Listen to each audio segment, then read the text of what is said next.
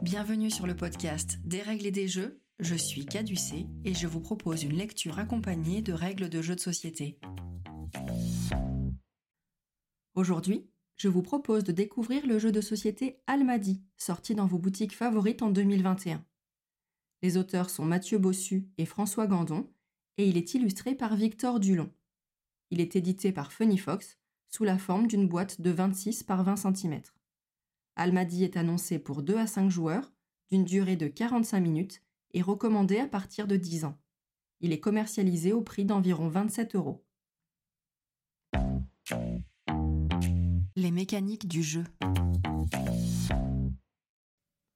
Almadi est un jeu compétitif de placement de tuiles et de constitution de tableaux qui se joue en 16 tours. Le positionnement de vos tuiles déclencheront divers effets, les façons de marquer les points sont multiples, et il est proposé une version un peu plus corsée du jeu avec l'ajout de cartes personnages. La thématique. La règle nous raconte. À l'issue de la mille et unième nuit, le sultan Shahriar souhaite bâtir un nouveau royaume en l'honneur de l'intelligence et la sagesse de son épouse, Scheherazade. Ce royaume sera nommé Almadi. En tant que conseiller du sultan, vous êtes l'artisan de cette grande œuvre et tentez de composer un territoire prospère. Palais somptueux, fraîches oasis, marchés opulents et majestueuses caravanes. Agencez habilement les paysages entre eux et utilisez au mieux leurs effets pour réussir votre œuvre. Même si le thème est un peu plaqué, comme souvent dans les jeux de pose de tuiles, on se prend facilement au jeu en identifiant les paysages pour ce qu'ils sont. On constitue des groupes d'oasis, on tente de former une longue caravane, et la présence du génie, dont l'action est effectivement un peu magique, apporte une belle touche d'originalité dans ce thème oriental. Le matériel. Dans la boîte d'Almadi, vous trouverez un plateau central, 88 tuiles paysages avec 22 exemplaires de 4 paysages existants, palais, caravanes, oasis et marchés. Vous pouvez distinguer l'image du paysage au centre des tuiles et des symboles sur leurs quatre côtés. Cinq plateaux personnels différents comportant les tuiles de départ des joueurs. Et vous trouverez également différentes sortes de cartes. 32 cartes carrées d'objectifs. Ce sont celles avec le croissant de lune sur leur verso. Remarquez que leur dos n'est pas parfaitement identique et qu'un liseré de couleurs entoure le bord de ce verso. Il existe cinq couleurs différentes d'objectifs rouge, jaune, bleu, vert et gris. 32 cartes carrées mosaïques, avec un verso comportant un dessin de marteau, qu'on appelle marteline dans le milieu de la mosaïque, et un recto représentant des motifs de mosaïque. Il en existe quatre différentes, en 8 exemplaires chacune. 32 cartes carrées étales, avec un verso comportant un dessin d'étal de marché. Elles représentent sur leur recto un lot de deux exemplaires identiques de marchandises. Il en existe quatre sortes. 26 cartes personnages. Ces personnages sont utilisés pour une variante plus stratégique du jeu et leur utilisation sera abordée dans la rubrique variante.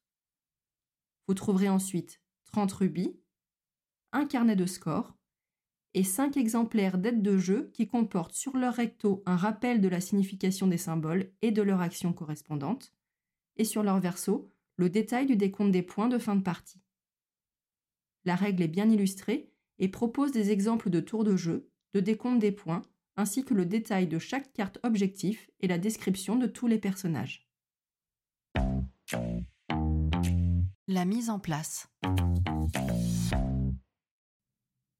Commencez par placer le plateau central au milieu de la table, dans le sens de lecture de la majorité des joueurs. Chaque joueur choisit un plateau personnel qui comporte ses quatre paysages de départ et le place devant lui, sur sa gauche, de façon à laisser de la place pour étendre son royaume à la droite de ce plateau. Il vous faut maintenant préparer les tuiles paysages que vous allez utiliser pour la partie et leur nombre dépend du nombre de joueurs. À deux joueurs, gardez 10 tuiles de chaque type de paysage. À 3 joueurs, 14 tuiles. À 4 joueurs, 18 tuiles. Et à 5 joueurs, toutes les tuiles, soit 22 de chaque type, seront utilisées.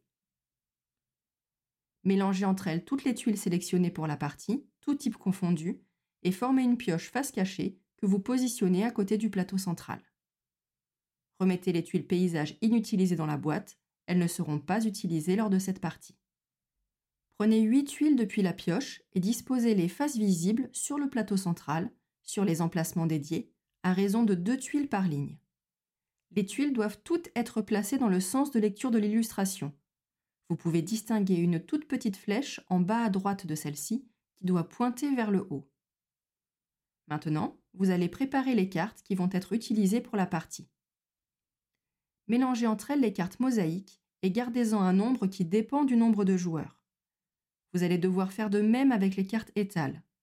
Faites donc une pile avec les cartes étales mélangées, une autre avec les cartes mosaïques mélangées, et à deux joueurs, gardez 14 cartes de chacune des piles. À trois joueurs, 21 cartes. À quatre joueurs, 28 cartes. Et à cinq joueurs, gardez l'ensemble des cartes. Toutes les cartes excédentaires sont remises dans la boîte et ne seront pas utilisées lors de cette partie. Placez les piles de cartes mosaïques et étales face visible sur la zone de jeu centrale, à proximité du plateau. Formez une réserve avec l'ensemble des rubis et préparez maintenant les cartes objectifs de la partie. Choisissez au hasard un objectif rouge, jaune, vert et bleu. Concernant les objectifs gris, leur nombre dépend du nombre de joueurs une, deux, trois ou quatre cartes prises au hasard si vous êtes deux, trois, quatre ou cinq joueurs. Placez l'ensemble des objectifs sélectionnés face visible à proximité du plateau central, à portée des joueurs. Enfin, chaque joueur prend une aide de jeu et la place près de lui. Avant de commencer la partie, regardez de plus près les tuiles paysages. Elles comportent toutes les mêmes éléments dont la disposition varie d'une tuile à l'autre.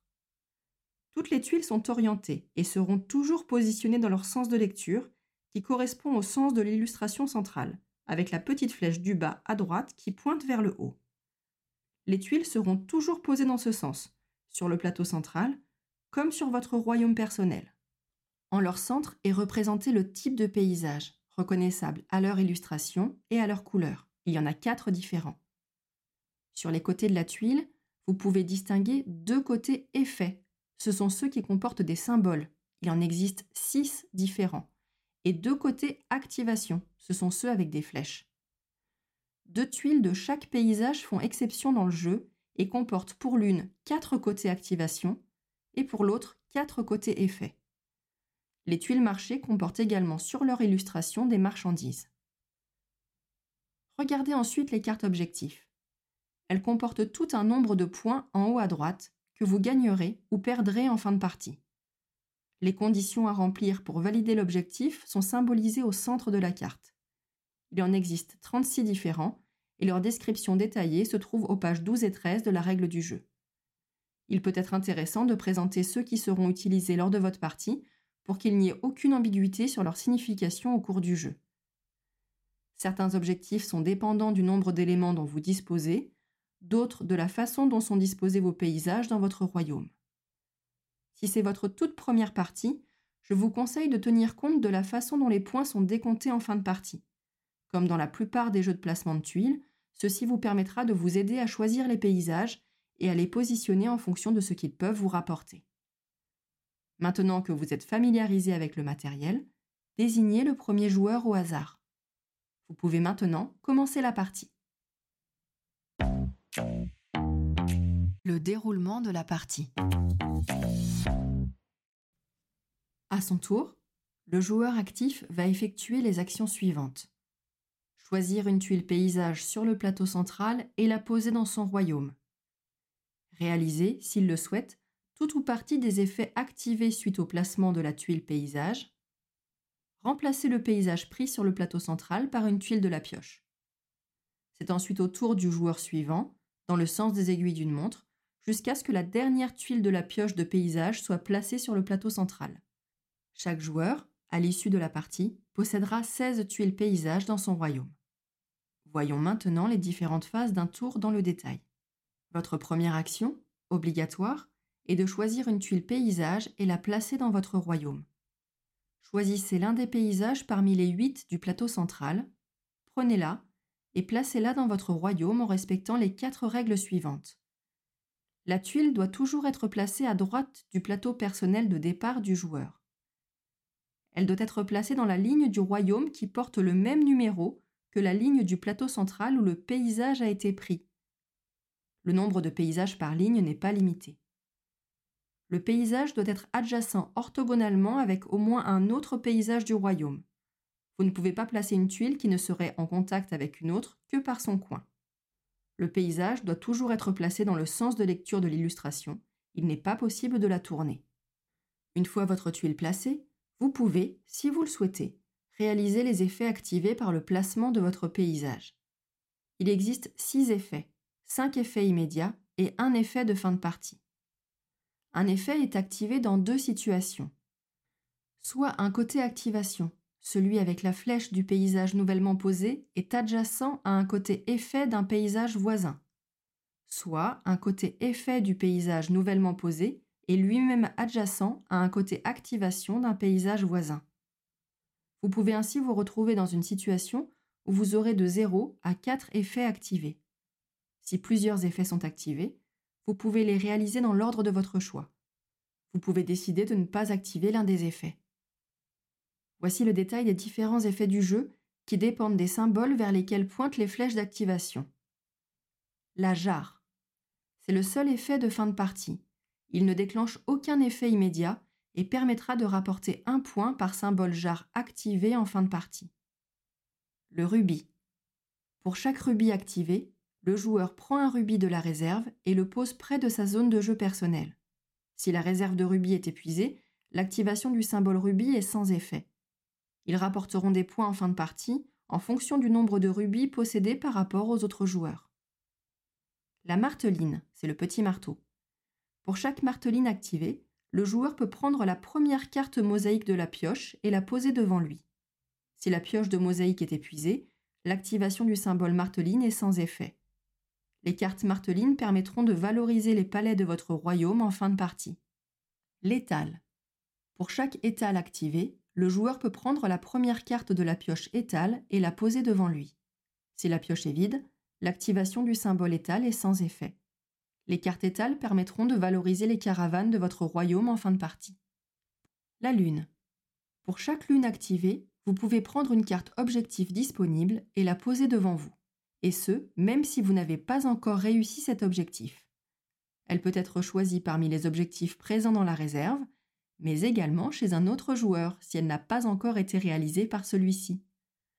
Lorsque vous réalisez un objectif donné par une carte qui se trouve devant vous, retournez-la pour signifier qu'il a été réalisé et que plus personne ne peut vous la retirer. Les objectifs réalisés vous rapporteront des points en fin de partie, et ceux non réalisés mais que vous avez réservés devant vous vous feront perdre des points. Notez que les paysages présents sur vos tuiles de départ comptent dans la réalisation de vos objectifs. Et enfin, le génie. En activant le génie, le joueur peut déplacer un paysage de son royaume, y compris celui qui vient d'être posé, pour le placer à un autre endroit sur n'importe quelle ligne en respectant les autres règles de placement. Lorsque le déplacement d'un paysage active de nouveaux effets, ces effets peuvent être réalisés par le joueur. Il devient possible, par l'effet du génie, que des espaces vides se créent dans le royaume. Si le placement d'un paysage active plusieurs génies, le joueur ne peut déplacer qu'un seul paysage. Toutefois, si le déplacement d'un paysage déclenche une nouvelle activation de génie, il est possible de déplacer à nouveau un paysage, et ce, dans la limite de trois déplacements maximum par tour de jeu. Un paysage ne peut pas revenir immédiatement à son emplacement de départ par l'effet du génie. Une fois que vous avez activé vos effets, vous devez remplacer le paysage pris sur le plateau central par une tuile de la pioche prise au hasard. Chaque joueur joue à tour de rôle, dans le sens horaire, jusqu'à ce que la dernière tuile de la pioche soit prise et posée sur le plateau central. Passez ensuite au décompte des points. La fin de partie. En utilisant le carnet de score, les joueurs marquent des points en fonction de différents critères les paysages de départ sont pris en compte dans ce scoring. En prenant la fiche de score de haut en bas, et dans le même ordre que la carte d'aide de jeu, vous marquez des points de la façon suivante. Pour les oasis, une oasis isolée, c'est-à-dire adjacente à aucune autre oasis, ne rapporte aucun point. Chaque groupe d'au moins deux oasis adjacentes rapporte 3 points par oasis qui le compose. De plus, le joueur qui a le plus grand groupe d'oasis adjacentes reçoit un bonus de 6 points. En cas d'égalité pour le plus grand groupe d'oasis, tous les joueurs concernés marquent les 6 points bonus. Pour les caravanes, elles rapportent des points en fonction de la taille du groupe qu'elles forment et du nombre de marchandises présentes sur vos marchés et vos cartes étales. Plusieurs paysages caravanes adjacents les uns aux autres forment un groupe. Plus ce groupe est grand, plus il peut transporter de marchandises. Commencez par additionner les marchandises présentes dans votre marché et vos étals et comparez ce résultat à la capacité de transport de votre ou vos groupes de caravanes, comme sur le tableau situé sur la carte d'aide de jeu. Marquez un point pour chaque marchandise que les caravanes peuvent transporter. Toute marchandise qui ne peut pas être transportée est perdue pour ce décompte et ne rapporte pas de points. Pour les palais, chaque palais adjacent à au moins une oasis et ou un marché rapporte un point. Chaque oasis et chaque marché qui lui sont adjacents rapportent également un point. Pour les jarres, chaque jarre activée en fin de partie rapporte un point. Ne comptez pas celles qui ne sont pas activées. Pour les mosaïques, en fin de partie, vous pouvez poser une et une seule mosaïque que vous détenez sur chacun des palais de votre royaume, ceux de votre choix. Pour chaque mosaïque posée sur un palais, les points obtenus par le palais sont décomptés une deuxième fois. Les mosaïques non posées ne rapportent pas de points. Pour les objectifs, chaque objectif réalisé rapporte les points indiqués sur la carte. Chaque objectif que vous détenez mais que vous n'avez pas réalisé vous fait perdre le nombre de points indiqués. Pour les rubis, tous les joueurs comptent le nombre de rubis qu'ils possèdent. Les points gagnés vont dépendre du nombre de rubis possédés par rapport aux autres joueurs. Si vous êtes à deux joueurs, celui qui en possède le plus gagne 10 points et le second 4 points. Si vous êtes de 3 à 5 joueurs et selon votre classement, vous gagnez 12 points, puis 8, 4, 2 et enfin 0. Un joueur qui n'aurait aucun rubis ne marque pas de points pour ce décompte. En cas d'égalité pour une place, les joueurs concernés marquent tous les deux les points de leur classement. Additionnez l'ensemble des points marqués selon tous ces critères. Le joueur qui totalise le plus de points est déclaré vainqueur et devient ainsi le grand vizir. En cas d'égalité, les joueurs se partagent la victoire. Les variantes. Dans cette rubrique, je vous détaille le jeu avec les personnages, qui rend la partie un peu plus stratégique, ainsi que la règle du jeu en solo proposée sur le site de Funny Fox. Voici la règle pour jouer avec les personnages. Il y a deux types de personnages. Ceux dont le pouvoir s'applique en fin de partie, qui agissent le plus souvent sur le décompte de points, et ceux dont le pouvoir s'applique au cours de la partie. Si un pouvoir de personnage contredit la règle, la carte personnage prévaut sur celle-ci. Pour être utilisé, les personnages devront être recrutés. Leur coût de recrutement est symbolisé dans le coin supérieur droit de la carte, sous la forme d'un nombre de rubis. Il y a un texte en bas des cartes qui indique le pouvoir des personnages. Procédez normalement à la mise en place. Une fois que tout est préparé, mélangez les 26 cartes personnages et distribuez-en 3 à chaque joueur si vous jouez de 3 à 5 joueurs, ou 4 pour une partie à 2 joueurs. Les personnages non utilisés sont remis dans la boîte. Chaque joueur choisit deux personnages qu'il conserve en main face cachée. Les personnages non conservés par les joueurs sont révélés en même temps et placés face visible à côté du plateau central. Lorsqu'un joueur est parvenu à réunir le nombre de rubis nécessaires, il peut recruter un personnage depuis sa main ou depuis la zone de jeu centrale. Il remet alors à la réserve le nombre de rubis correspondant et pose le personnage face visible devant lui. Un joueur peut recruter un ou plusieurs personnages à n'importe quel moment de son tour de jeu, et son pouvoir s'applique immédiatement. Il n'y a pas de limite au nombre de personnages possédés tant qu'ils sont disponibles pour le recrutement. Tenez compte du pouvoir de votre personnage dès que vous l'avez recruté au cours du jeu. En fin de partie, procédez au décompte de points habituel, excepté pour les rubis. Le décompte de majorité des rubis est remplacé par l'attribution de 1 point pour chaque paire de rubis possédée par le joueur. Ajoutez également les éventuels points alloués par les personnages qui ont un effet sur le décompte de points. Voici maintenant la version solo proposée sur le site de l'éditeur Funnyfox. Pour la mise en place, procédez comme pour une partie à deux joueurs concernant le nombre de tuiles et de cartes à conserver. Vous pouvez jouer avec ou sans les personnages. Si vous jouez avec les personnages, Procédez comme suit. Il vous faut écarter les cartes personnages suivantes Jafar, Ali et Zumurud, puis mélanger les 23 cartes restantes et piochez-en 6. Choisissez-en 4 que vous placez face visible à côté du plateau central. Ce sont ceux que vous pourrez recruter en cours de partie. Les personnages non utilisés et les trois personnages écartés sont remis dans la boîte. Vous pouvez alors débuter la partie. À chaque tour, effectuez les actions suivantes. Choisir un paysage sur le plateau central et le placer dans votre royaume. Réaliser, si vous le souhaitez, tout ou partie des effets activés suite au placement du paysage. Défausser le paysage voisin du paysage choisi sur le plateau central, celui qui se trouve sur le même numéro de ligne. Remplacer les deux paysages par deux tuiles de la pioche sur le plateau central. Le choix de la tuile et son placement se déroulent comme dans le jeu multijoueur. Concernant leurs effets, l'activation de l'effet lune est différent.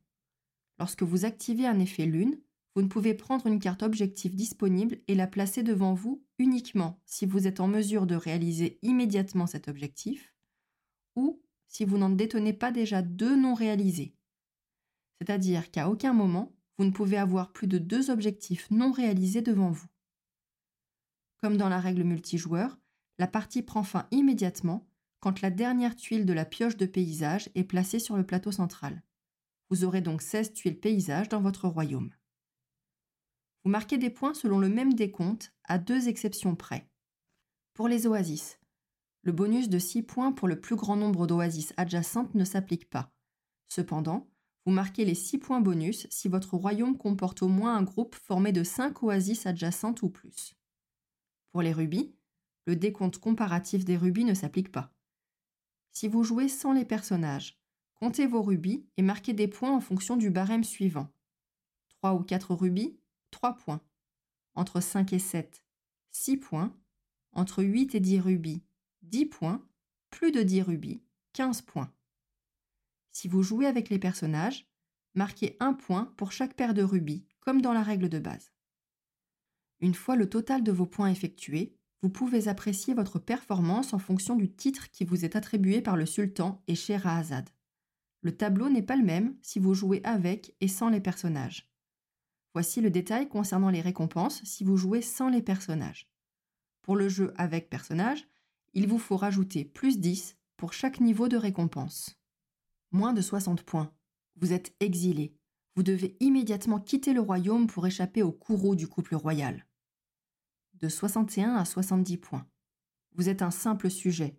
Vous n'avez pas ruiné vos chances de devenir grand vizir, mais il faudra nettement vous améliorer pour y parvenir de 71 à 80 points. Vous êtes un apprenti. L'agencement de votre royaume tient la route, mais il ne laissera pas une trace impérissable dans les annales. De 80 à 90 points. Vous êtes architecte. Vous avez suscité l'intérêt du couple royal qui voit en vous un beau potentiel. De 91 à 100 points. Vous êtes un bâtisseur. Scheherazade et le sultan ne regrettent pas de vous avoir fait confiance. De 101 à 110 points. Vous êtes ministre. Le couple royal vous accueille dans son cercle privilégié et vante vos qualités dès qu'il en a l'occasion. Le titre tant convoité est à portée de main. De 111 à 120 points. Vous voici nommé grand vizir et vous avez démontré toutes les qualités requises pour rester longtemps dans votre fonction. Plus de 120 points? Vous êtes un génie. Une telle perfection n'est-elle pas d'ordre surnaturel? Vous entrez dans l'histoire du royaume Almadi, c'est vous. Mon avis sur le jeu. J'ai l'impression qu'Almadi est un peu passé sous les radars lors de sa sortie. Peut-être parce qu'il existe de nombreux jeux de placement de tuiles et c'est vraiment dommage. Je le trouve plutôt tactique avec son système de contraintes de placement contrebalancé par l'action du génie. Les objectifs très variés et l'ajout des personnages le rendent facilement rejouable sans être redondant. Almadi est accessible mais exigeant. Concernant la configuration de jeu, je lui préfère celle à deux ou trois joueurs. Méfiez-vous également du gap qui se crée facilement entre les nouveaux joueurs et ceux qui ont déjà quelques parties au compteur. Malgré ça, victoire ou non, je l'ai toujours trouvé très satisfaisant à jouer, et pourtant je ne suis pas une bonne perdante, et le matériel de bonne qualité est plaisant à manipuler. Si vous étiez passé à côté, je ne peux que vous conseiller de le tester si vous en avez l'occasion. Maintenant que les règles du jeu n'ont plus de secret pour vous, prenez le temps de jouer et de vous amuser. Merci d'avoir écouté cet épisode et à bientôt pour un prochain Des règles et des jeux.